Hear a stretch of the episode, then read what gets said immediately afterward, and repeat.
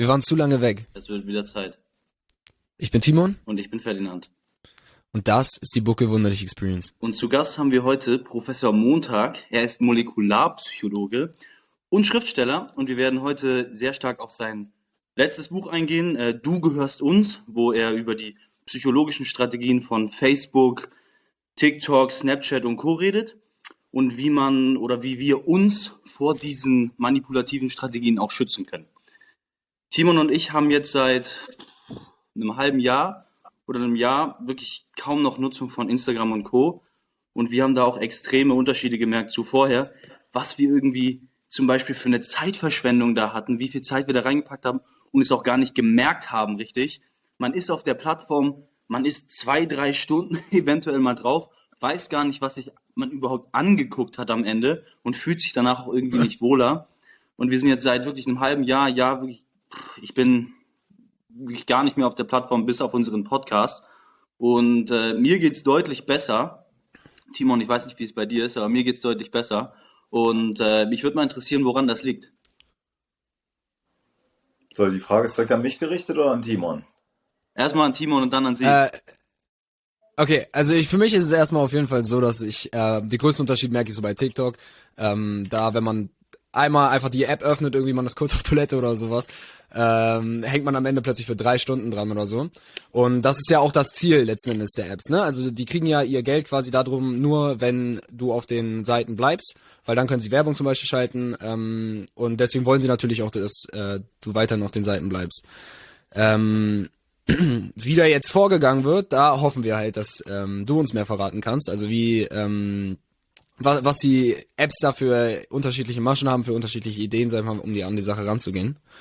Ähm, ja, sprechen wir ja. gerne drüber. Äh, ihr habt es ja eigentlich schon zusammengefasst. Wir reden über das Datengeschäftsmodell hinter den großen Social-Media-Anwendungen, wie ja allen äh, Zuschauern, Zuschauerinnen bekannt ist, überweisen wir nicht mit unserem oder bezahlen wir nicht mit unserem Geld ähm, für die Nutzungsrechte eines Services, sondern mit unserer Aufmerksamkeit. Und äh, es gibt in so einem, einem wissenschaftlichen Jargon einen schönen Begriff für das Zeitalter, in dem wir leben. Das ist ein Begriff, der von Shoshana Zuboff geprägt worden ist, nämlich Überwachungskapitalismus, dass die Tech-Konzerne im Wesentlichen ähm, damit Geld verdienen, dass sie uns ausspähen, dass sie vers versuchen zu verstehen, wer die Nutzer und Nutzerinnen hinter den Profilen sind. Und je besser sie das können, das bedarf natürlich einer Überwachung äh, dessen, was uns interessiert, was uns im Alltag umtreibt und bewegt,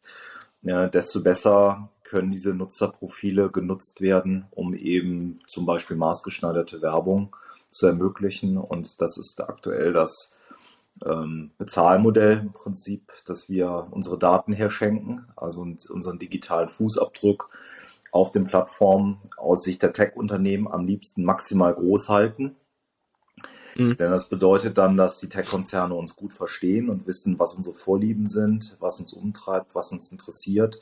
Entsprechend wird dann eben maßgeschneiderte Werbung an eben die einzelnen Nutzer und Nutzerinnen ausgestrahlt, was wiederum eben Klickraten und Kaufraten erhöhen kann. Und äh, jetzt rein persönlich, wie wie schlecht, sage ich mal, würden Sie das äh, bewerten? Weil ich würde jetzt persönlich erstmal sagen, hm, ist doch vielleicht gar nicht so schlimm, wenn mir jetzt speziell Werbung vorgeschlagen wird, ähm, die halt auf mich passt, die, wenn, wenn mir meinetwegen Boxschuhe für meinen Boxsport vorgeschlagen werden, anstatt irgendwie Ballerinaschuhe oder so. Ja, ich glaube, wir müssen hier ein bisschen größeres Bild zeichnen. Also ähm, das ist sicherlich ein Stück weit natürlich davon abhängig, wo auch die äh, Werbung, in welchem Bereich geschaltet wird. Wir haben ähm, erstmal gesehen in den letzten Jahren, dass es aufgrund des Datengeschäftsmodells einen ziemlichen Fallout gibt. Und äh, der ist einmal zu beobachten dahingehend, wenn wir über mentale Gesundheit sprechen, das wird ja durchaus ähm, auch ernsthaft diskutiert äh, unter Wissenschaftler und Wissenschaftlerinnen rund um den Globus, ob es sowas wie Online-Sucht im Bereich Social Media gibt. Dann hätten wir eben einen Bereich, da geht es um Wellbeing, da geht es um ähm, mentale Gesundheit was eben durch das Datengeschäftsmodell zumindest befeuert werden könnte. Denn wenn das Ziel ist, natürlich durch Plattformdesign, wir werden noch drüber reden, Leute möglichst lange auf der Plattform zu halten. Und ich habe dir selber gesagt, ne, wie viel Instagram zum Beispiel an Zeit im Alltag eingenommen hat. Dann ist diese Zeit nicht nur A, weg für irgendwas anderes, vielleicht auch Sinnvolleres, was man im Alltag tut, sondern ähm, diese, die, dieses Plattformdesign könnte eben suchtähnliches Verhalten triggern. Also das ist ein Thema. Das zweite mhm. ist, das wollen wir nicht vergessen, dass unsere Privatsphäre komplett flöten geht. Also der digitaler Fußabdruck, ein großer heißt, dass die Tech-Konzerne alles über uns wissen, was uns umtreibt. Und zwar in Realtime, dass wir es eingeben, wo wir hinsurfen, wo wir hinklicken. Es wird ja übrigens auch nicht nur das getrackt, was man postet, sondern eben der, all das, wo man sich hinbewegt, mit wem man verbandelt ist, wie häufig man postet, wie häufig man Status-Update macht. Das sind alles Daten, die genutzt werden, um eben Psychological Profiling zu machen, wie wir es nennen, also eine psychologische Profilerstellung. Privatsphäre ist weg. Und dann äh, jetzt gezielt nochmal auf die Frage zurückzukommen, warum ist das Datengeschäftsmodell denn eben auch im Kontext von Werbung durchaus bedenklich? Naja, ähm, denken wir doch mal, was im politischen Bereich passiert. Wenn eben durch Microtargeting-Maßnahmen äh, Wahlen beeinflusst werden, indem man Leute durch bestimmte Werbebotschaften, äh, die maßgeschneidert sind, äh, zu einer bestimmten Wahlentscheidung eben ähm, bewegt, dann könnte das als eine Wahlkampfmanipulation gelten. Und wir wissen, dass diese Microtargeting-Maßnahmen durchaus schon äh, vor der Trump-Zeit genutzt werden. Da hat sich allerdings keiner beschwert, nämlich Obama hat das auch schon äh, eingesetzt in seinem Wahlkampf, dieses Microtargeting. Und ähm, okay. diese, diese, ich glaube, der so richtig bewusst geworden ist es dann aber eben bei der Donald Trump-Wahl, dass eben Social Media ein großer Faktor sein kann, um eben Menschen zur Wahl zu bewegen und vielleicht auch das Kreuz eben an einer Stelle zu setzen, ähm, was dem Werbetreibenden äh, dann vor Augen schwebt. Allerdings muss man auch in dem Kontext sagen, dass vieles ähm, hier auch ein Stück weit im Verborgenen bleibt, denn eben genau abzuschätzen, wer durch eine Microtargeting-Maßnahme tatsächlich am Wahltag dazu verleitet wird, ein Kreuz in eine gewisse Richtung zu setzen, das ist natürlich final sehr, sehr schwer zu untersuchen, weil wir diese, die Daten noch nicht haben. Aber man muss halt Klar. sagen, dass es gibt mittlerweile ernstzunehmende experimentelle Arbeiten, die zeigen, dass gerade im politischen Bereich, und äh, jetzt eine lange Antwort auf eine kurze Frage von euch, dass gerade Microtargeting-Maßnahmen, glaube ich, im politischen Bereich äh, nicht ungefährlich sind und man zumindest in diesem Bereich doch überdenken muss, ob maßgeschneiderte Werbung dort sinnvoll ist. Wie, wie genau sieht also Microtargeting denn aus? Ähm, das habe ich jetzt noch nicht ganz verstanden. Ich mache mal ein Beispiel. Und das ist ein äh, Experiment, das ist in Holland durchgeführt worden, äh, jetzt von unabhängigen Akademikern, um das mal zu veranschaulichen. Und zwar hat man dort eben eine Plattform gebaut und hat die StudienteilnehmerInnen eben eingeladen, um eben ähm, eine neue Social-Media-Plattform zu testen. So war die Cover-Story in dem Experiment. Und die hatten jetzt die Aufgabe, ein Profil einzurichten. Und dann hat man eben aufgrund des Profils, was die eingerichtet haben, die Persönlichkeitseigenschaften der Person geschätzt. Das macht, kann man zum Beispiel mit Textmining machen, indem ich einfach schaue, welche Worte nutzen Menschen. So, und dann hat man zum Beispiel geschätzt, dass eine Person aufgrund dessen, was sie dort an äh, Informationen hinterlassen hat, eher extravertiert ist, also eher sozial nach außen gehend, äh, lebendig, durchsetzungsstark oder eher introvertiert. Man bleibt lieber eher zu Hause, auch mal unter sich, man liest gern ein Buch. Jetzt kann man die Werbebotschaft eben kongruent gestalten, das heißt passend auf die Persönlichkeitsmerkmale ähm, abstimmen. Und was man im Experiment gemacht hat, man hat dann ähm, Gruppen aufgemacht. Man hat zum Beispiel gesagt, okay, wir schätzen, die Person ist extravertiert und schicken der Person eine extravertierte Werbung. Wie könnte die aussehen? Mhm. Wenn du uns unterstützt, bist du der Held. Das wäre die extravertierte Werbebotschaft. Dann könnte man eine introvertierte Werbebotschaft machen, wenn man denkt, die Person wäre introvertiert. Wenn du uns wählst, das wäre ganz toll. Jeder kann einen kleinen Unterschied machen. Und dann gibt es zum Beispiel eine neutrale Werbebotschaft, wo man einfach sagt, wofür man steht. Und das Interessante in dieser Arbeit ist, wenn die Werbebotschaft kongruent ist, das heißt, die Persönlichkeit, die geschätzte Persönlichkeit der Person passt zu der Werbebotschaft, dann sind die Leute eher bereit, eben äh, tatsächlich das Kreuzchen bei einer entsprechenden Partei zu machen. Und da, sehen, da, se, da seht ihr schon, dass eben ähm, Microtargeting-Maßnahmen eben gerade gepaart mit maßgeschneiderter Werbung, dass man eben diese psychologischen Eigenschaften, die man von Personen schätzt, ähm, durchaus hier kritisch zu sehen sein müssen. Denn man kann hier natürlich Leute möglicherweise, wie gesagt, das ist, das war jetzt mal eine unabhängige Studie aus Academia, ähm, kann man natürlich beeinflussen, dahingehend ähm, das Kreuz irgendwo zu setzen. Hm. Hm. Sehen Sie ein großes Problem dabei? Weil an sich könnte man jetzt ja provokant sagen, es ist einfach extrem effektive Werbung. Also theoretisch macht ja eine, ähm, eine altmodische Werbung beeinflusst uns ja auch auf eine Art und Weise, die klar nicht so speziell ist auf die einzelnen Persönlichkeitsmerkmale. Und trotzdem kann man ja auf eine bestimmte, in einer bestimmten Zeit was senden, äh, wo man jetzt zum Beispiel denkt, dass da die und die bestimmten Personen ähm, zum Beispiel Fernsehen gucken oder in dem Fall jetzt ja. dem bestimmten Menschen auf Social Media folgen, so dass wir einfach nur noch besser werden in der Werbung. Aber an sich kann das ja theoretisch jeder machen. Jeder kann ja diese Werbung schalten. Also Obama hat ja dieselben Möglichkeiten wahrscheinlich diese Werbung zu schalten wie sein Wahlgegner in dem Falle? Oder wie würden Sie das sehen? Ähm, ich glaube, wir waren eben auch schon beim Du, Ferdinand, was auch okay ist. Ähm, Alles klar. Ähm, das macht es ein bisschen einfacher.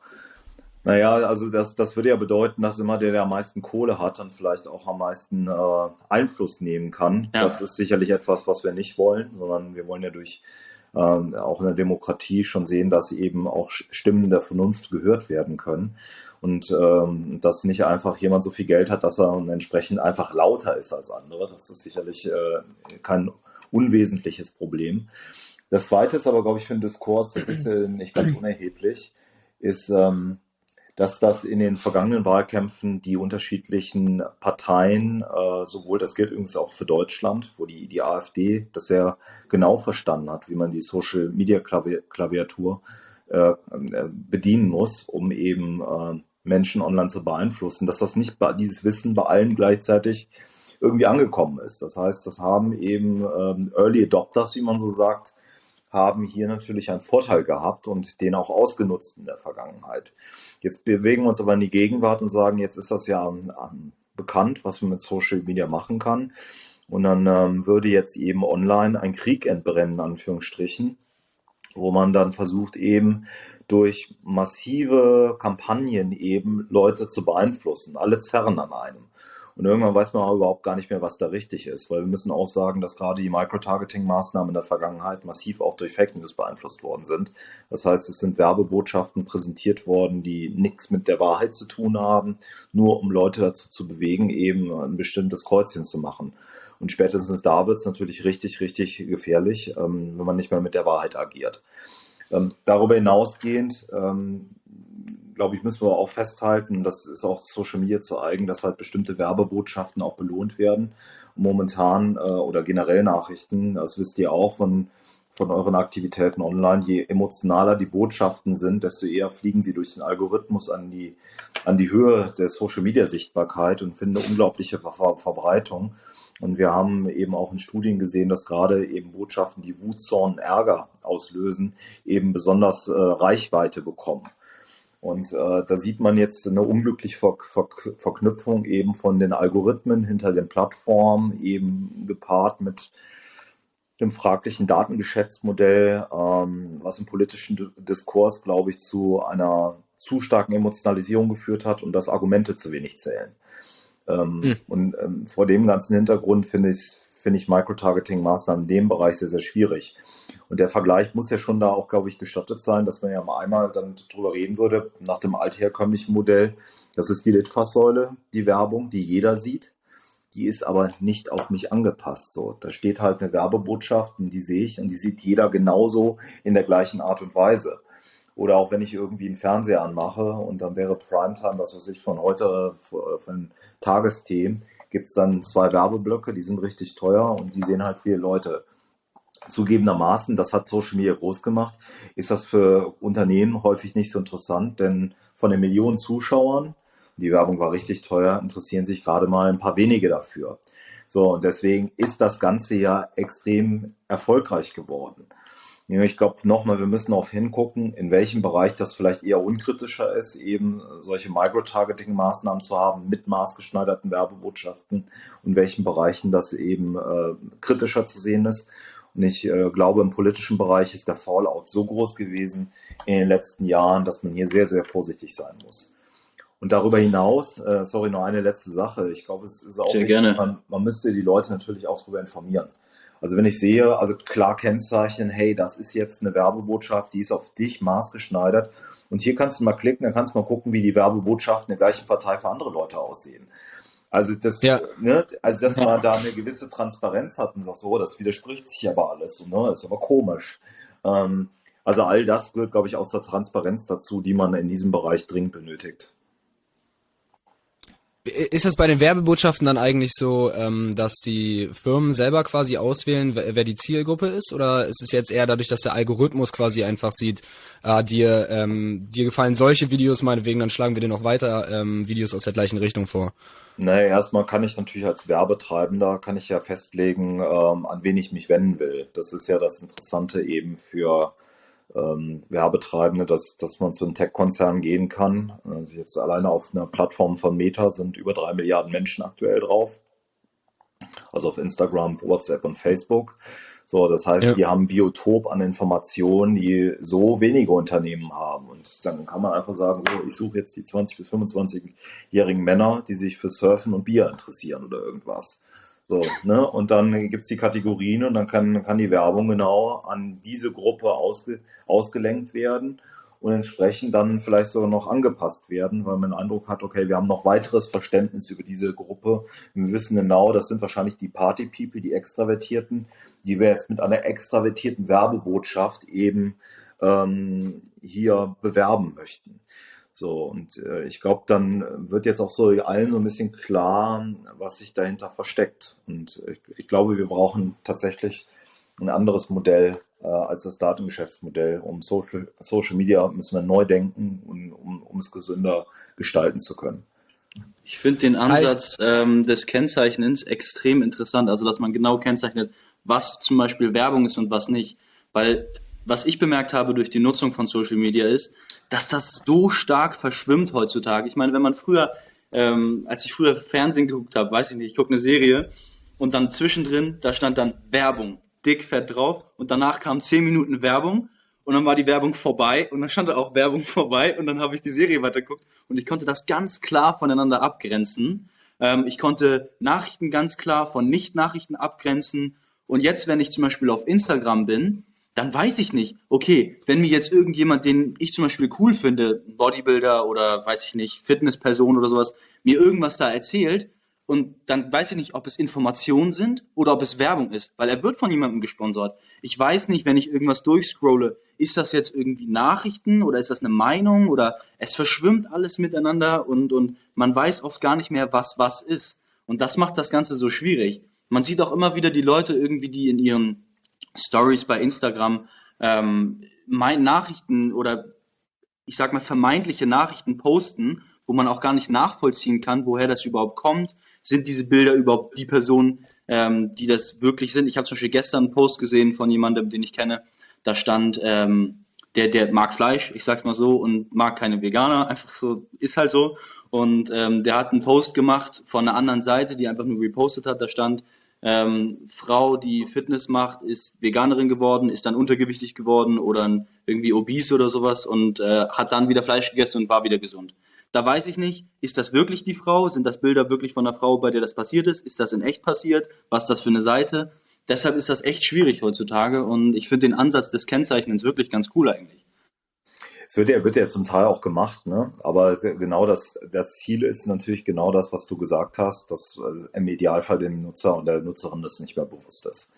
Ähm, Mhm. dass, dass Werbung genauso irgendwie einem untergejubelt wird und das als Teil einer Story wahrgenommen wird und das dann irgendwie unterbewusst was mit uns macht. Ne? Und es ist natürlich nochmal im, im Sinne der äh, Effektivität der Werbung sehr, sehr schwer zu untersuchen, wie gut es funktioniert. Das hat halt damit zu tun, das muss man sagen, ähm, dass ich als unabhängiger Akademiker nicht an die Daten rankomme. Die sind alle hinter einer Paywall, tatsächlich, also hinter der großen äh, Wand jetzt von den großen Tech-Unternehmen. Und ähm, selbst im politischen Bereich, wo es großes gesellschaftliches Interesse geben muss, eben zu verstehen, wie Fake News sich verbreiten, wie Micro- Microtargeting-Maßnahmen im politischen Bereich funktionieren, gibt es für uns unabhängige Akademiker so gut wie keine Möglichkeiten, eben zum Beispiel auf den Plattformen von Meta sowas zu untersuchen, weil die APIs geschlossen sind. Ja, seit dem Cambridge Analytica Datenskandal sind die Schnittstellen zu den Social Media Plattformen zu und äh, es ist äh, sehr, sehr schwer, eben äh, hier jetzt an Daten ranzukommen, wo wir das halt äh, untersuchen könnten. Und das ist äh, meines Erachtens dringend notwendig. Äh, was könnten wir denn jetzt als Einzelne quasi dagegen machen? Ich weiß, Sie haben, äh, ich habe einen Spiegelartikel äh, gesehen, äh, wo Sie eingeladen wurden. Da hatten Sie zum Beispiel gesagt, ähm, für Kinder sollte es keine Smartphones geben. Ähm, das war auch so der, die Headline. Ähm, das da wäre das da schon mal quasi ein erster, eine erste Idee für Kinder, die vielleicht noch leichter beeinflussbar sind, äh, erstmal gar nicht in die Welt quasi lassen und dann für Erwachsene informiert, sag ich mal, ranführen oder ja, also ich glaube, äh, also das muss man mal sagen, das sind natürlich immer Headlines, die dann auch schnell greifen. Äh, also ich, ich glaube, das muss man ein bisschen äh, genauer beschreiben, was ich damit meine. Ähm, also erstmal geht es darum, dass sie kein eigenes Smartphone haben, sondern natürlich wird man auch mal bei Mama und Papa irgendwie da angeführt und schaut mal, was da passiert. Aber ein eigenes Gerät heißt eben häufig unreglementierter Zugang zu allen möglichen Apps. Und wir reden natürlich jetzt nicht über einen alten Nokia-Knochen, wo man erreichbar ist, wo Helikoptereltern ihre Kinder erreichen wollen, sondern wir reden ja bei den Smartphones darüber, dass das wirklich ein, ein Vehikel ist, mit dem ich auf alles Mögliche unreglementiert drauf zugreife. Und im Zeitalter der Attention Economy oder ich habe eben auch gesagt Überwachungskapitalismus nochmal haben wir Applikationen, die es darauf abzielen, dass wir dort mehr Zeit verbringen, als äh, es eigentlich gut für uns ist, muss man ganz ehrlich sagen. Und jetzt wissen wir, dass gerade bei Kindern, und das gilt übrigens auch für Jugendliche, äh, es sind noch heranwachsende Menschen, die eben gerade was den präfrontalen Kortex betrifft, also hier unsere Denkmütze hier vorne, ähm, der ist noch nicht ausgeprägt, das dauert bis Anfang der 20er Jahre. Und erst dann greifen die Selbstregulationsmechanismen so richtig. Das heißt, Kinder und Jugendliche sind vulnerable Gruppen, die eben auf diese Mechanismen noch stärker anspringen. Gerade auch sozialer Vergleich. Warum ist TikTok so erfolgreich? Ja, weil man kann was erstellen, äh, man kann seine Kreativität aus, ausleben. Das klingt erstmal gut durch die ganzen Filter und Videomöglichkeiten. Das heißt erstmal ein, ein tolles Tool für Jugendliche, um ähm, was herzustellen und zu zeigen, aber es geht auch um sozialen Vergleich. Ich will gucken, wie komme wie komm ich an in meiner Peer Group. Und das sehr öffentlich im Vergleich zu anderen. Dann passieren auf einmal soziale Aufwärtsvergleiche. Ne? Oh, der andere hat mehr Likes als ich. Oder wir machen jetzt eine Challenge, das ist ja wie eine Online-Mutprobe, je nachdem. Und äh, wird dann zu Dingen gedrängt, mhm. die ich vielleicht gar nicht so richtig machen wollte, aber ich will jetzt auch nicht aus der Gruppe rausfallen. Und ähm, dass das für Heranwachsende natürlich alles interessant ist, verstehe ich. Und mir geht es auch nicht platt darum, jetzt irgendwelche Verbote auszusprechen. Ich wollte nur damit sagen, ähm, bis zum 11., 12. Lebensjahr haben wir andere Entwicklungsaufgaben. Kinder äh, müssen, und wir reden hier von Kindern, die müssen sich körperlich bewegen draußen, die brauchen viel, die sind Säugetiere, äh, Menschen, die brauchen grobes hier, äh, also wir sagen Rough and Tumble Play, das ist dieses Toben, Raufen draußen, ähm, Fangen, Spielen, das sind alles so Dinge, die eben äh, die, die, die Grobmotorik schulen, soziale Kompetenzen erlernt man eben, indem man dieser Art des Spielens nachgeht. Und natürlich muss die Aufmerksamkeit da sein, eben durch die Familie, ausreichend Zeit natürlich für Schule und und und.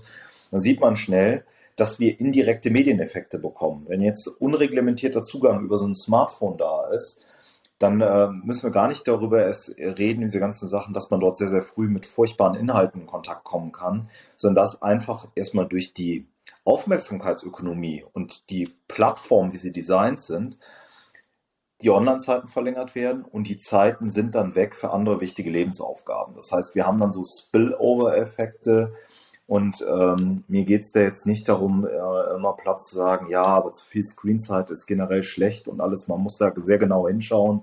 Äh, die Datenlage ist da auch ähm, deutlich komplizierter, als das jetzt ähm, von mir dargestellt wird. Ich wollte nur hier eine gewisse Logik mal aufmachen, um zu zeigen, warum gerade in, in, in der aktuellen Situation, wo wir noch, immer noch unzureichend längsschnittliche Daten haben. Ich meine, das iPhone ist 2007 auf den Markt gekommen, äh, ist jetzt gerade mal 15 Jahre auf dem Markt. Wir haben noch nicht die ausreichenden längsschnittlichen Studien, um genau zu verstehen, wie sich diese ganzen Technologien eben äh, auf, auf uns Menschen und gerade Heranwachsende ähm, auswirkt. Und deswegen habe ich an der Stelle gesagt, äh, eher ein bisschen Vorsicht walten lassen. Und ich glaube aber auch tatsächlich, und ich, das Smartphone ist immer dieser, dieser Begriff, worüber sich über alle streiten. Ich finde, das ist kein guter Begriff, sich darüber zu streiten, weil es nur ein Vehikel ist, um auf bestimmte mhm. Applikationen hin, äh, drauf, drauf zu gehen. Das Problem ist natürlich auf dem Smartphone, gerade für Heranwachsende, Social Media, auf jeden Fall, weil äh, junge Menschen noch nicht absehen können, ne, häufig nicht in der entsprechenden Reichweite, wenn sie was posten, dass das auf einmal die ganze Welt sieht und das, was früher auf dem Schulhof geblieben ja. ist, Cyberbullying, sieht auf einmal die ganze Schule und noch mehr. Ähm, dass, dass, dass diese Suchtmechanismen, in Anführungsstrichen Suchtmechanismen hier häufig greifen und, und, und. Und deswegen ähm, bin ich an, äh, spreche ich mich dafür aus, eben eher ein bisschen später als zu früh damit zu beginnen. Das heißt allerdings nicht nochmal, dass man vorher damit keinen Kontakt hat. Das gehört natürlich heute dazu auch, dass man äh, dort eine gewisse, wir sagen, Internet Literacy entwickelt. Das heißt, man muss ja auch äh, verstehen, ja, wie diese Mechanismen greifen und äh, dass man nicht dass zum ersten Mal, ja. wenn man sich dann einen Account irgendwann einrichtet, dann erstmal mit Trial and Error da unterwegs ist. Ne? Das wäre natürlich nicht gut. Ja, sonst hängt man auch hinterher, ne? Wie, wie schaffen das denn ähm, die Social Media Applikationen jetzt immer mehr, dass quasi die Leute länger und länger drauf bleiben? Äh, ich weiß, es hängt ja auch mit der Aufmerksamkeitsspanne zusammen, die bei, äh, bei Kindern ja schon äh, jetzt deutlich äh, geringer ist, als sie früher war. Ähm, und dass sie sich darauf anpassen. Aber ich weiß auch gar nicht, warum die überhaupt singt. Ja, also der hat zunächst mit der Aufmerksamkeitsspanne, ob sie singt oder nicht. Auch das muss besser experimentell erstmal belegt werden. Ähm, okay. Aber, aber das ist auch äh, ein relativ komplexes Thema. Hier muss man halt mit neuropsychologischen Tests auch arbeiten, um das mal sauber abzubilden. Und ähm, aber jenseits dessen auch von Beobachtungen, die mal hier und da gemacht werden, ähm, gibt es natürlich viele Designelemente, die ähm, darauf abzielen, eben Online-Seiten zu verlängern. Und das, ist, Ganze ist im Kontext des A-B-Testing zu verorten, wie man das in der Informatik nennt. Das heißt, man rollt eine Plattform zum ersten Mal aus. Also stellt euch jetzt mal irgendwie ein Prototyp von einer Social-Media-Plattform vor und da hätte es äh, keinen personalisierten Newsfeed gegeben. Das heißt, ihr hättet einfach zeitchronologisch irgendwie alles, was da reinkommt, einfach so reingekippt bekommen. Jeden Tag tausende von Nachrichten. So, dann geht man mhm. auf, und dann äh, wäre jetzt äh, einer auf die Idee gekommen, hey, lass uns das personalisieren. Wir zeigen den Leuten nur das, was sie interessiert. Da wäre schon die erste Frage, welche der Plattformen führt mich zu einer längeren Online-Zeit? Ja, wohl die mit den personalisierten Inhalten. So, weil dann denke ich, oh, ist interessant, ist interessant, ist interessant, bleibe ich dabei. Ja, ich kriege das, dem, was ich will. Bei dem anderen ist, oh, interessiert mich nicht, interessiert mich ist langweilig, ach komm, ich mach zu. So, dann macht man das nächste Design-Element und dann hat man jetzt auf einmal, nimmt man auf einmal die personalisierte Newsfeed und sagt so, wie können wir die Leute denn jetzt noch länger bei der Stange halten? Naja, machen wir einmal das Feature rein Endless Scrolling versus Scrolling mit Ende. Ja, ich glaube, ist auch ganz klar. Wenn ich kein natürliches Ende mehr habe, bleibe ich länger drauf, als wenn ich irgendwann alles gelesen habe und sage, es gibt ja nichts mehr zu lesen, ich mache zu. Mhm. Aber schon das zweite Design-Element, was Online-Zeit verlängert. Dann denkt man sich, oh, wäre vielleicht ganz gut, irgendwie so eine Online-Währung einzuführen, sowas wie so ein Like, so eine so soziale Bestätigung. Kommen die Leute vielleicht immer wieder, fühlt sich ja gut an, so ein Like zu bekommen. Posten die nochmal was. Baue ich das ein, die Online-Zeit verlängert. So, dann, sieht, dann werden immer Plattformen verglichen. Elemente eingebaut versus noch nicht eingebaut. Wie verlängern sich die Online-Zeiten? Das sind Verhaltensexperimente. Die Nutzer und Nutzerinnen wissen teilweise gar nicht, dass sie auf Plattformen unterwegs sind, wo gerade neue Designelemente getestet werden. Und ähm, wo man einfach gerade wieder schaut, na, kriegen wir noch ein paar Minuten rausgekitzelt.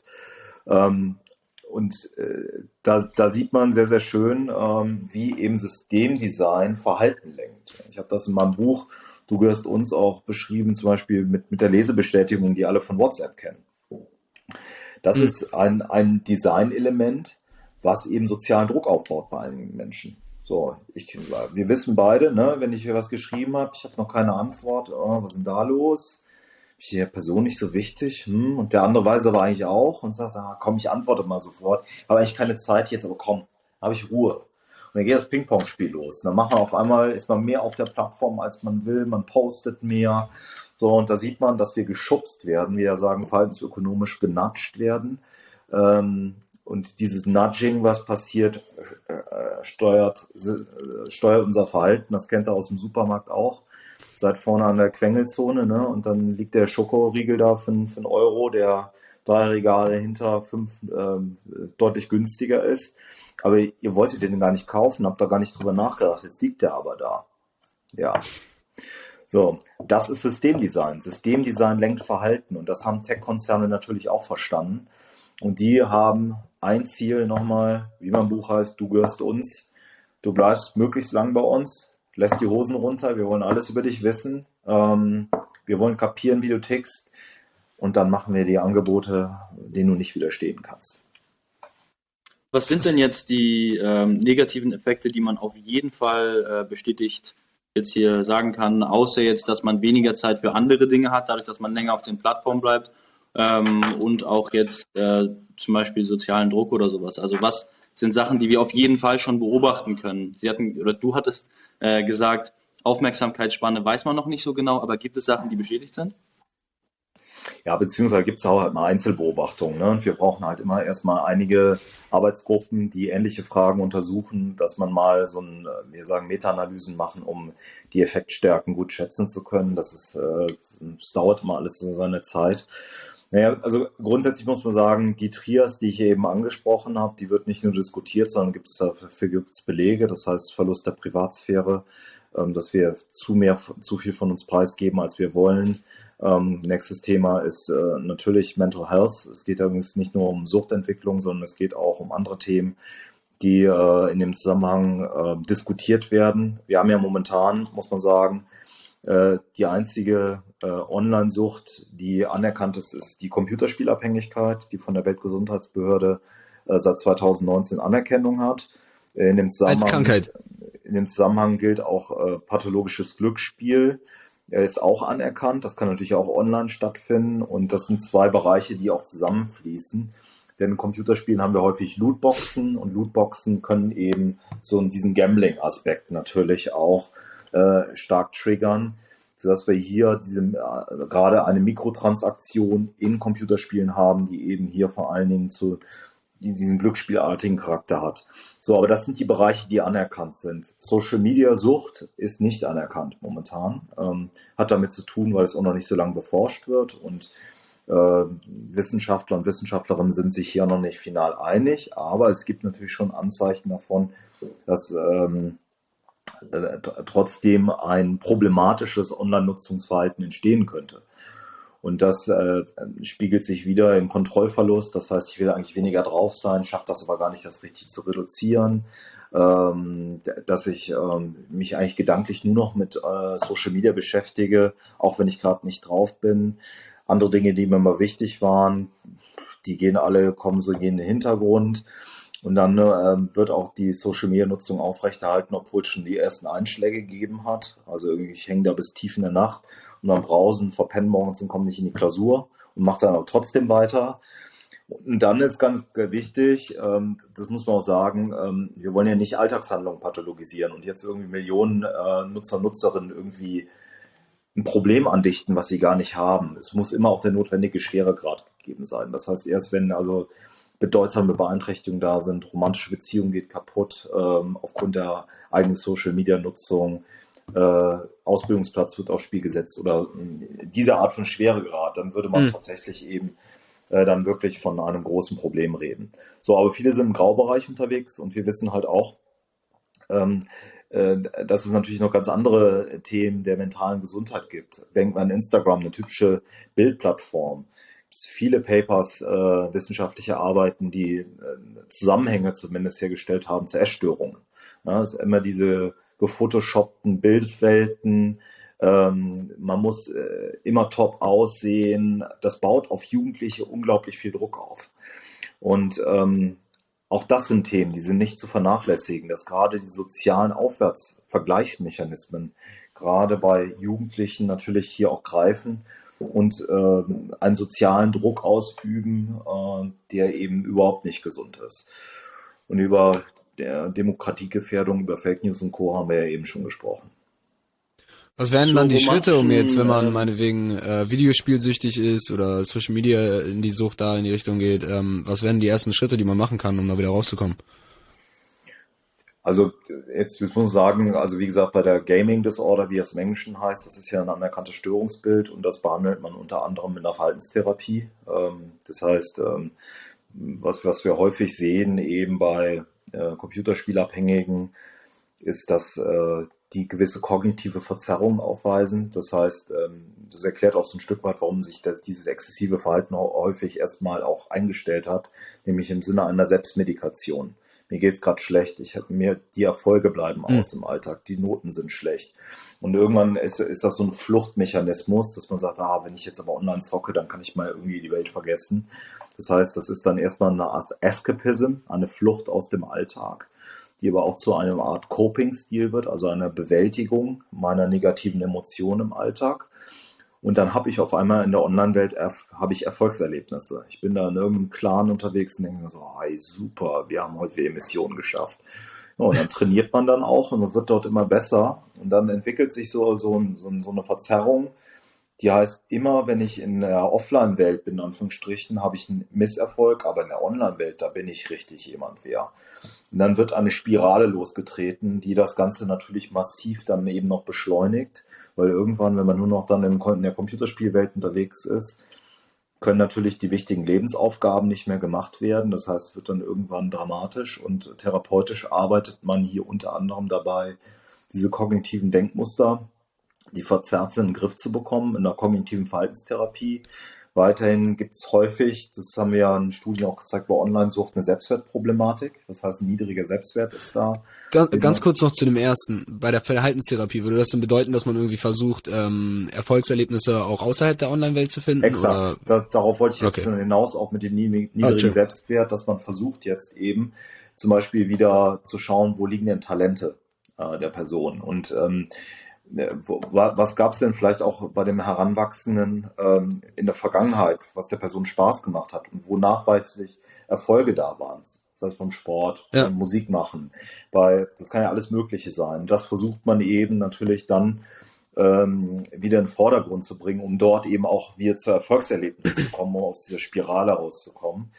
Das Ganze ist häufig aber auch äh, äh, therapeutisch, äh, wird die Familie mit eingespannt, weil ähm, nichts Schlimmeres, als wenn jemand aus Therapie rauskommt und aber es, es ist alles wie vorher. Das Gefüge hat sich nicht geändert. Und ähm, häufig gibt's ja interfamiliär dann Probleme oder auch im Freundeskreis, ähm, wo man dann dran arbeiten muss, auch um einen herum Strukturen zu verändern, damit man nicht rückfällig wird. Ne? So und ähm, kognitive Verhaltenstherapie ist da sicherlich äh, ein erfolgreicher Weg, um eben die äh, Online-Sucht hier im Bereich des Gamings in den Griff zu bekommen. Wäre das auch was, was ich jetzt zum Beispiel, also ich bin jetzt nicht Social Media süchtig oder ähnliches, aber ich habe mich halt, die einzige Seite, auf der ich immer noch bin, ist zum Beispiel YouTube. Und dass ich da dann das Video, dann wird mir nächstes vorgeschlagen und dann das Video oder so angucke, könnte man das quasi auf einer ähm, geringeren Intensität, sage ich mal, das gleiche auch jetzt auf nicht richtig süchtige, aber halt welche, die länger auf Social Media sind, als, als sie eigentlich wollen, anwenden? Ja, also ich glaube, das ist jetzt auch wichtig, ne? Wir, wir haben ja natürlich jetzt gerade über Extrembeispiele gesprochen, also die dann ja, tatsächlich klar. dann äh, einer Diagnose gereichen, jetzt nach der Weltgesundheitsbehörde. Ähm, aber natürlich gibt's Kniffe, wo jeder so ein bisschen einfach gucken kann, wie kriege ich meinen digitalen Fußabdruck kleiner, wie kriege ich das besser reguliert und ähm, dazu gehören sicherlich so Mechanismen, also manche Plattformen bieten es ja auch an, also zum Beispiel auf Instagram oder Facebook kann man sich im Hintergrund ja eine Art Wecker setzen, äh, einen Timer, der einem sagt, gegen die Zeitverzerrung, äh, ich möchte nicht länger als eine Stunde pro Tag darauf sein. Und wenn ich dann gerade immersiv gefangen bin, kommt dann irgendwie, Achtung, deine Stunde ist rum, dass man äh, dort so ein bisschen merkt, äh, oh, die Stunde ist schon vorbei, okay, ich muss jetzt echt was anderes machen, dass man diese kleinen Helferlein nutzt äh, gegen YouTube jetzt alleine, äh, ich meine, du weißt, Timon, ja selber über die Mechanismen, nämlich eine Video ist zu Ende, das nächste fängt sofort an, dass man da einfach auch weiß schon, ich greife jetzt ein, ich habe den Mechanismus verstanden und ich gucke mir das nächste Video jetzt nicht an. Also dass man sich ja. da irgendwann auch mal sagt, ja, ist vielleicht interessant, aber ich, ich mache das jetzt nicht. Ich habe echt noch ein paar andere Dinge ähm, auf der Uhr. Das heißt, ich glaube, Psychoedukation, was wir jetzt tun, wir reden ja über auch die Mechanismen hilft dabei eben gegen das, äh, das, das Verhalten ähm, oder das Verhalten zu verändern. Weiterhin, glaube ich, müssen wir unseren Alltag neu strukturieren. Die Tech-Unternehmen haben alles dafür getan, dass wir jede freie Sekunde auf der Plattform verbringen.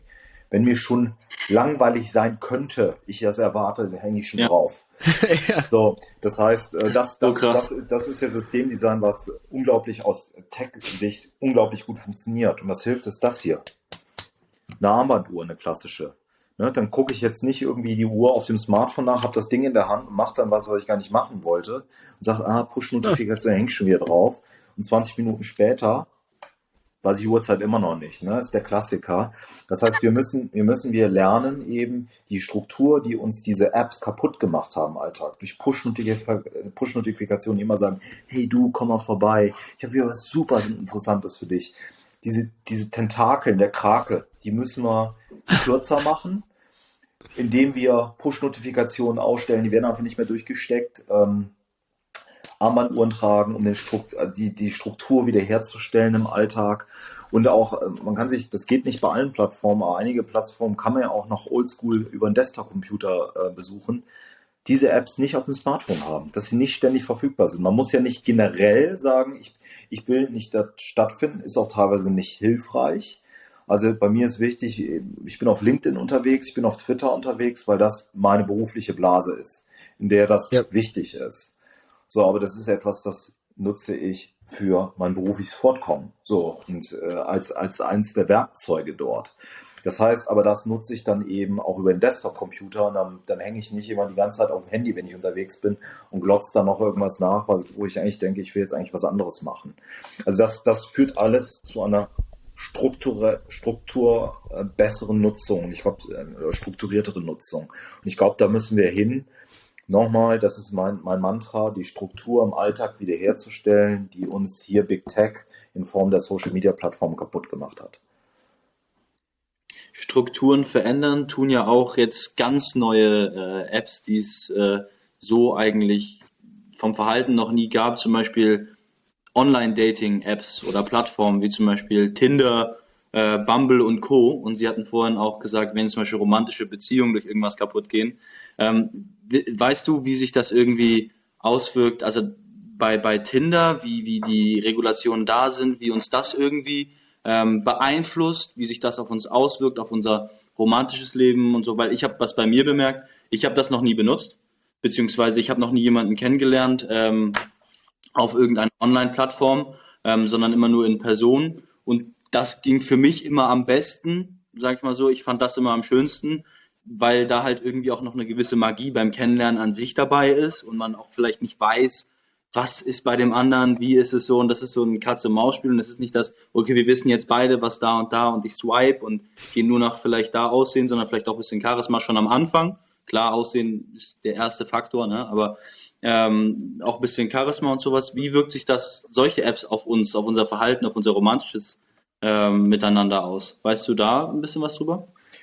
Also ich, äh, meine Gruppe hat da keine Studien zu gemacht und ich will jetzt auch nicht irgendwas äh, erzählen, was keine Hand und Fuß hat, weil da gibt es andere Leute, die sich da besser auskennen, gerade im Beziehungsbereich. Aber ich glaube, ein, ein, ein Thema ist natürlich nicht zu vergessen dass ähm, erstmal natürlich durch die ganzen Filter, die da ist, auch Erwartungshaltungen mittlerweile erweckt werden an, wie eben ein Partner oder eine Partnerin aussehen hat, was überhaupt nicht realistisch ist.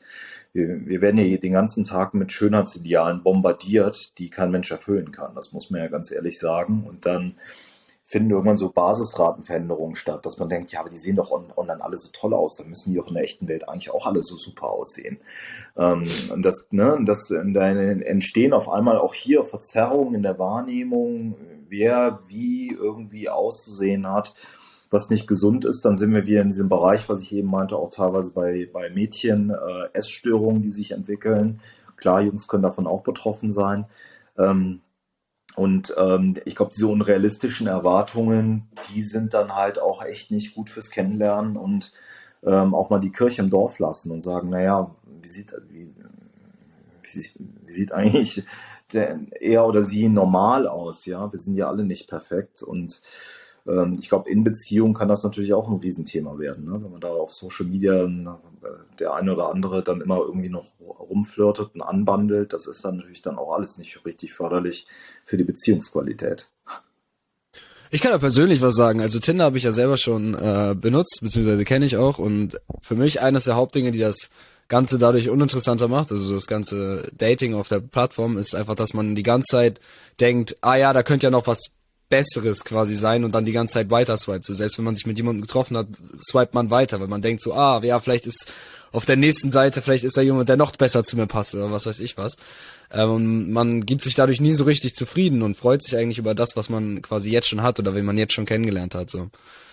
Ähm, du bist ja äh, Molekularpsychologe in erster Linie, äh, Professor, und mich würde eigentlich interessieren, wie das, also wie, wie Molekularpsychologie und dann Social Media, wie das da quasi in deinem äh, Forschungsalltag, sag ich mal, zusammenpasst. Also ja, guckst du da wirklich auf äh, auf die Hormone oder so dann auch noch, die da äh, ausgeschüttet werden, ja? Genau, also molekulare Psychologie ist ein Fachbereich, der irgendwo zwischen Persönlichkeitspsychologie und äh, Neurowissenschaften, biologischer Psychologie angesiedelt ist und hat erstmal gar nichts so sehr mit Social Media auf den ersten Blick zu tun sondern ähm, wir versuchen zu verstehen, wie die biologischen Grundlagen von Persönlichkeitseigenschaften zu erklären sind, ähm, die aber wiederum natürlich auch ausstrahlen davon, ob man zum Beispiel mehr auf Social Media unterwegs ist oder nicht, als einer der Faktoren.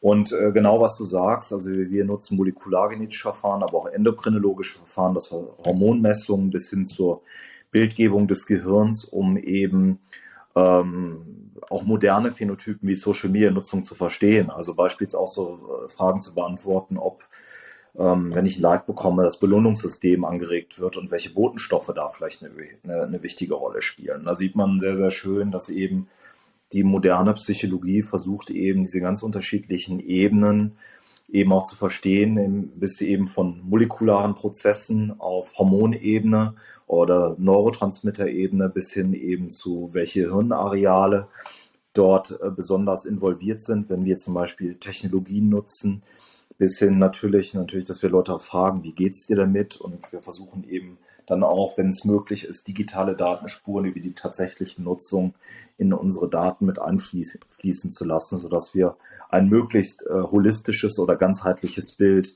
einer Fragestellung äh, abbilden können. Äh, welche Neurotransmitter und äh, Gehirnareale sind denn dann jetzt am entscheidendsten oder am entscheidendsten äh, für bei der Social Media Nutzung, sag ich mal? Ich muss mal gerade hier den Akku dran machen, sorry, also beziehungsweise das Gerät. Das ist nämlich hier gleich vorbei. So.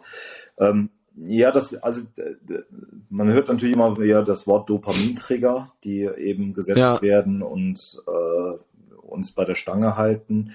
Da muss man sagen, das ist tatsächlich noch gar nicht so richtig klar. Also das, das ist logisch, dass Dopamin eine Rolle spielt. Aber ich sage das deswegen so gar nicht so klar, weil wir in den humanen Neurowissenschaften nicht die Möglichkeit haben, aus ethischen Gründen schon mal eben hier irgendwie das Gehirn aufzumachen und dann äh, würde ich euch jetzt mal irgendwie die Social Media Plattform nutzen lassen und gucken, welche Botenstoffe da live ausgeschüttet werden. Äh, ja, da würde wohl bei dieser Studie keiner mitmachen wollen, was ich auch gut verstehen kann, denn da müsste ich erstmal einen Hirnschädel aufbohren, da müssten wir an der Stelle äh, dann mal Proben entnehmen. So, das wäre hochinvasiv und ähm, insofern ist das kein Versuchsdesign, was äh, jetzt äh, funktioniert. Das heißt, was haben wir an Alternativen? Wir haben momentan die Alternative der Magnetresonanztomographie. Das ist ein Verfahren eben, wo die Leute in Scanner gelegt werden und äh, man äh, zeigt denen dann zum Beispiel, da wurden coole Experimente in den USA gemacht, ähm, wo man die Leute gebeten, gebeten hat, so äh, Bilder von Instagram oder irgendwas mitzugeben. Dann hat man die Bilder gezeigt und dann wurden, wurde das manipuliert, dass man mal mehr oder weniger Likes bekommen hat. Und dann hat man gesehen, dass dann zum Beispiel das Belohnungssystem des Gehirns angeregt wird, wenn viele Likes auf, auf das eigene Bild äh, vergeben worden sind. Ähm, so, und dann wissen wir zumindest, dass bestimmte Hirnareale angeregt werden. Man sagt immer das Belohnungssystem, das ist aber eigentlich so eine Art, wie sagen, Seeking System, Go-Get-It-System, Motivationssystem, ich will es haben. Also die Erwartung halt schon, ne, die uns immer auf die Plattform bringt, ah, da könnte gleich wieder ein Like da sein. Das, das regt eben dieses Seeking System, dieses Suchsystem an.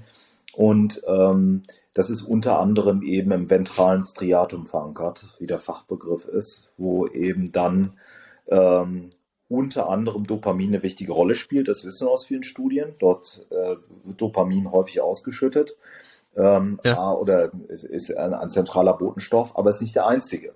Und es gibt zum Beispiel Opioide, die auch eine Rolle spielen, die das Gehirn produzieren kann. Endogene Opioide sind insofern wichtig, denn ähm, Sie äh, sind erstmal schmerzlindernd. Das heißt, äh, wenn jemand einen Marathon läuft und irgendwie auf der Kilometer 30 kommt der Mann mit dem Hammer, das ist schmerzhaft. Ein paar Leute haben aber irgendwann Runners High. So, das wird durch die Opioide auch befördert.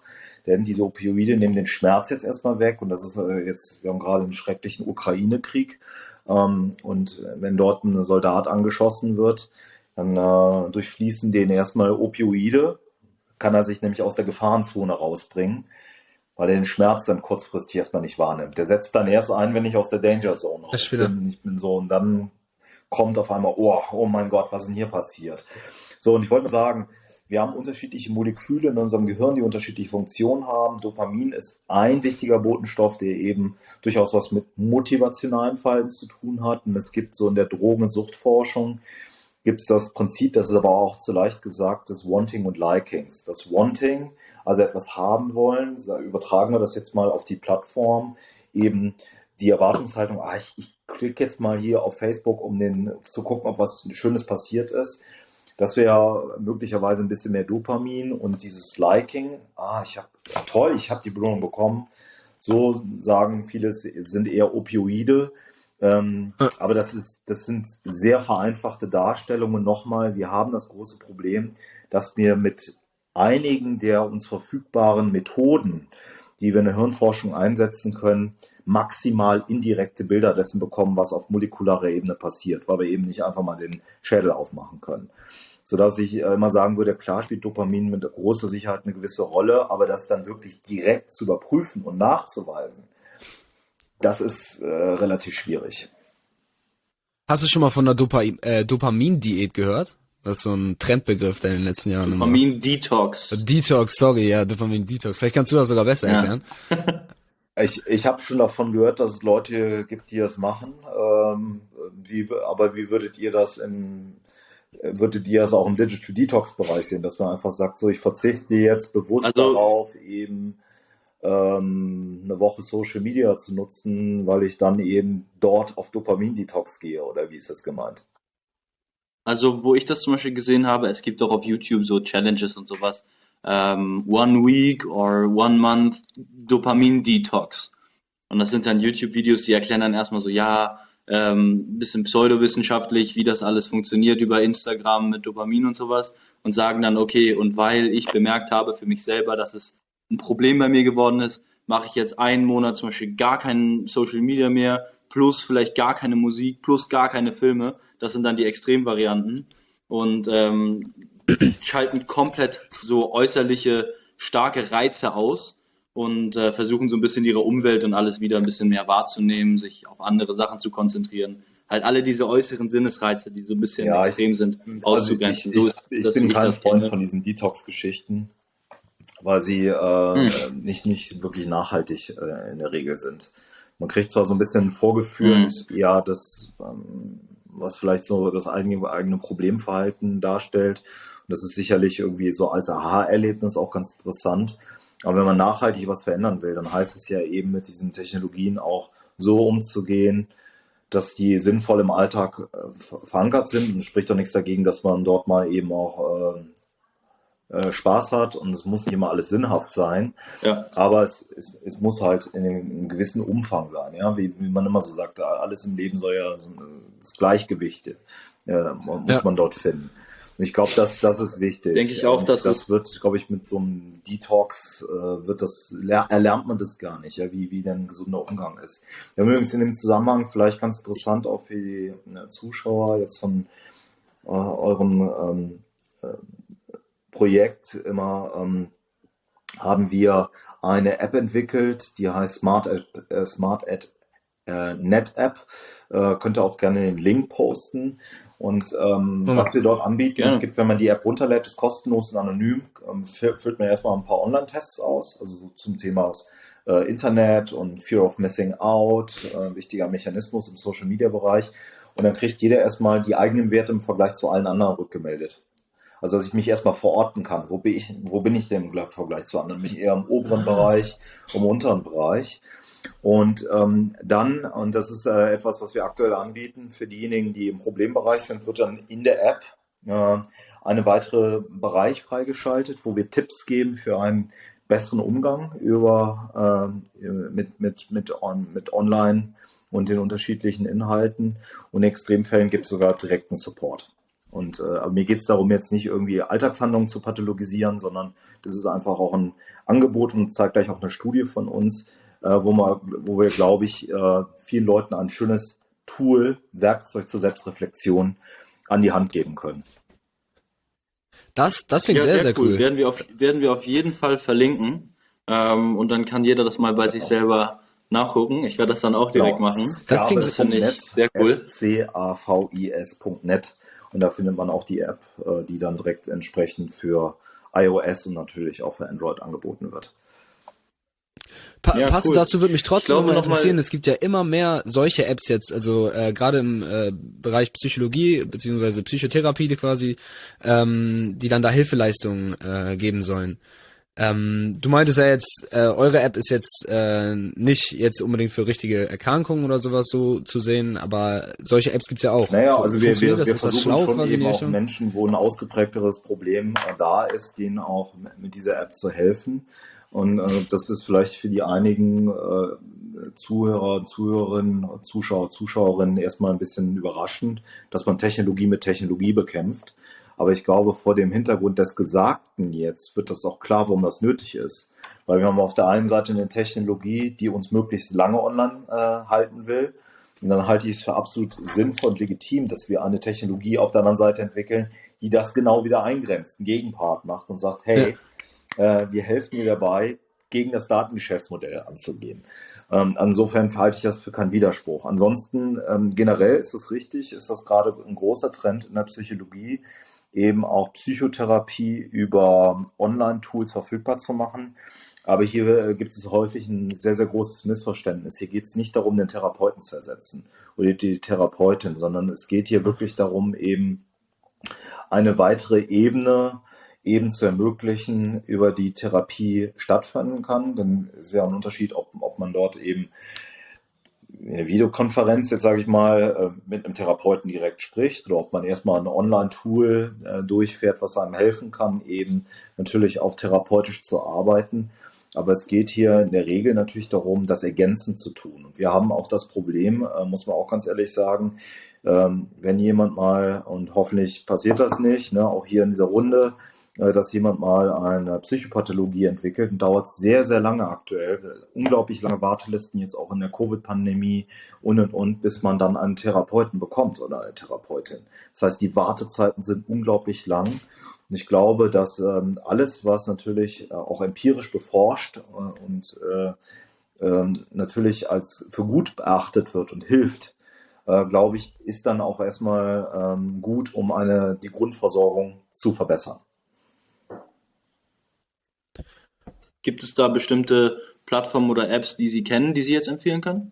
Äh, die ja, nee, das würde ich jetzt nicht machen, weil das ist tatsächlich äh, des, deswegen äh, okay. nicht ganz leicht, weil nach wie vor Qualitätsstandards natürlich auch entwickelt werden, wo, also wenn man Apps vergleicht, wo man sagt, okay, woran erkennt man denn dann zum Beispiel eine solche App, die eben dann hier qualitativ besonders gut ist. Man muss leider sagen, dass die meisten Apps, die man jetzt irgendwie so im Store findet, eben nicht so einen, äh, einen guten wissenschaftlichen Hintergrund hat. Also ich will jetzt nicht alle Apps dort verdammen, aber das, was wir beobachten möchten, ist, ist dahinter ein Wissenschaftsprozess gewesen. Das heißt, sind da ähm, gut gemachte Studien hinter, die zeigen, dass diese App tatsächlich wirksam ist. Und das eben nach allen Statuten, die in der äh, psychologischen und psychiatrischen Forschung dann eben auch gelten. Und das ist leider häufig nicht der Fall. Ne? Und äh, diese Wirksamkeitsforschung, die ist also unglaublich wichtig, um dann hier eben auch zu sagen, okay, das ist also tatsächlich eine App, die dann tatsächlich auch hilft, oder das ist eher etwas, was wohl dann eher in dem Bereich, naja, zu verorten ist. Und so ist im Übrigen auch unsere App auch zu verstehen. Die ist Teil eines größeren Forschungsprojektes, wo man mitmachen kann, wo wir genau diese Fragen auch versuchen zu beantworten. Ist das, was wir anbieten, ist es hilfreich? Ne? Ja, cool. Gut, wir haben noch, äh, nicht, Timon, äh, ja genau, wir haben noch äh, Hast du paar Abschlussfragen, sag ich mal, die wir extra dann ähm, so rausschneiden. Das heißt, äh, wir stellen dir die Frage und ähm, kurze, knackige Antwort quasi und die gehen jetzt auch besonders auf deinen Bereich Molekularpsychologie und jetzt weniger äh, um Social Media. Ähm, ich würde sagen, ich fange einfach mal an mit ähm, was sind die besten Ressourcen, die besten Quellen, ähm, um sich für deinen Bereich zu informieren? Ja, also, also finde ich immer schwierig, Werbung für die eigenen Bücher jetzt zu machen, aber tatsächlich gibt's äh, molekulare Psychologie ist ein relativ junges Feld und da gibt es im deutschsprachigen Bereich nicht so viel, wo, was man lesen kann. Ich habe mal zwei kurze Einführungen geschrieben, Einführung in die molekulare Psychologie, Band 1 und 2 äh, im Springer Verlag und das findet man online. Und ansonsten würde ich sagen, halt jenseits dessen ähm, empfehle ich natürlich sonst mal ein neues Buch, Du gehörst uns, über den ganzen Social Media Komplex. Dann, ähm, was sind die 20 Prozent in deinem Bereich, die die 80 Prozent des Erfolgs ausmachen? Ähm, ich bin extrem frustrationstolerant. Das heißt, äh, ich lasse mich nicht so schnell abbringen, äh, nur weil ich mal einen Misserfolg erlebt habe. Und ich glaube, das ist unglaublich wichtig. Also Ausdauer haben, weitermachen und an die eigenen Ideen glauben. Wenn du ein riesiges Plakat hättest, ähm, das du meinetwegen in der Innenstadt aufhängen könntest, wo es enorm viele Leute sehen, ähm, und du könntest da eine Message, einen Satz draufschreiben, was würdest du da Carpe draufschreiben? diem.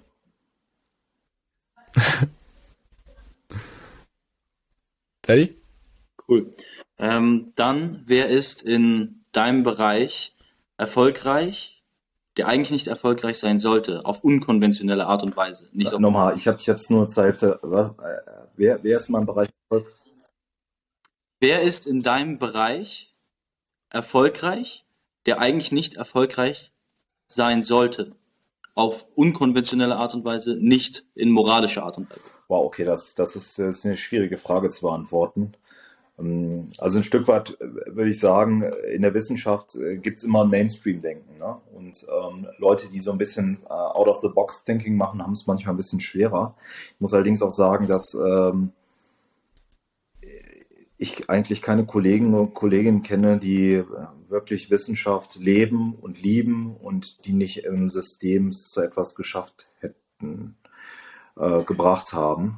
Ähm, Okay. Allerdings muss man sagen, ich, so als Wissenschaftler muss man schon mit voller Leidenschaft dabei sein und die eben genannte Frustrationstoleranz an den Tag legen, äh, damit man dann seinen Weg auch auf eine Professur ähm, schafft. Ähm, so, und deswegen ist das, glaube ich, schwer, jetzt an Einzelpersonen festzumachen, aber äh, ich glaube, das ist vielleicht auch die Nachricht, die viele ermutigt, das zu hören. Also wenn man es wirklich will und äh, da Gas gibt, dann muss ich sagen, bei meinen Kollegen und Kolleginnen ist es doch meistens äh, gut ausgegangen. Gut, dann habe ich noch drei extra Fragen, ähm, auch im ähnlichen Stil quasi, äh, kurze Antwort, kurze Frage. Ähm, gibt es Geschlechtunterschiede bei der Social Media Nutzung? Ähm, besonders im Bereich auf Sucht zum Beispiel? wird drüber gestritten. Ähm, grundsätzlich würde man schon sagen, war es zumindest lange Zeit so, dass Social Media eher äh, Frauen eher betroffener waren und zum Beispiel bei Computerspielabhängigkeit eher die Jungs. Also wenn man jetzt mal Inhalte vergleicht. Das ist aber auch plattformabhängig. Also ich würde das nicht mehr so ganz so klar stehen lassen wollen. Okay. Ähm, funktionieren, funktioniert Gehirnjogging, heißt diese IQ-Apps, die man vielleicht kennt. Also auch da müsste man sich erstmal die Apps anschauen. Ähm, grundsätzlich äh, ist Intelligenz ein großes Feld. Da müsste man eine eigene Sendung drüber machen. Äh, nämlich äh, hat erstmal auch eine starke genetische Komponente, muss man sagen. Und aber auch die Umwelt kann was machen. Und Umweltreiz wäre dann zum Beispiel, hier so Trainings zu durchlaufen. Ähm, aber da, dazu würde ich mich jetzt nicht in einer Minute äußern wollen. Okay. Äh, und eine letzte Frage, die mich einfach äh, persönlich interessiert. Ähm, führen höhere Testosteronwerte wirklich zu mehr Aggression? Also es gibt, äh, Aggression ist das ist eine. Also auch hier muss man wieder gucken von den Konstrukten. Es gibt sehr viel Testosteronforschung Und ähm, wir wissen, dass das was mit Dominanz zu tun hat. Also ähm, und Dominanz kann auch mal was mit aggressivem Verhalten zu tun haben. Generell muss man allerdings sagen, ist so diese Betrachtungsweise isoliert ein Botenstoff macht irgendwas ähm, kann man so nicht stehen lassen. Also wir haben so viele Botenstoffe im Gehirn, die in einem komplexen Konzert wirken und auch eben in einem sozialen Kontext eine gewisse Wirkung entfalten, sodass ich sagen würde, ja, an Testosteron ist da sicherlich ein bisschen was dran an der Hypothese, aber isolierte Betrachtung macht keinen Sinn. Okay, vielen Dank, äh, Christian. Äh, wir verlinken dein Buch, Ich- wir verlinken auch die App. Ähm, hast du noch ein Abschlusswort, einen Abschlusssatz, den du loswerden möchtest? Oh, ich würde sagen, an alle Zuschauer und Zuschauerinnen, die bis jetzt durchgehalten haben, vielleicht mal ausmachen und draußen eine Runde spazieren gehen. Das ist doch gut. Und zwar ohne Na Smartphone. gut. Alles klar. Okay, dann Das beenden. ist, wenn man das mal nicht dabei sich hat, dann fängt man an, über den Alltag nachzudenken, zu, äh, zu sinnieren. Und das ist ein Kreativitätsinkubator. Das heißt, äh, mal nichts tun ist tatsächlich gut, um mal auf gute Ideen zu kommen. Das ist nochmal ein guter Tipp. In dem Sinne, Mach das jetzt. macht's gut. Ich beende mit unserem, mit unserem Button. Ja, tschüss.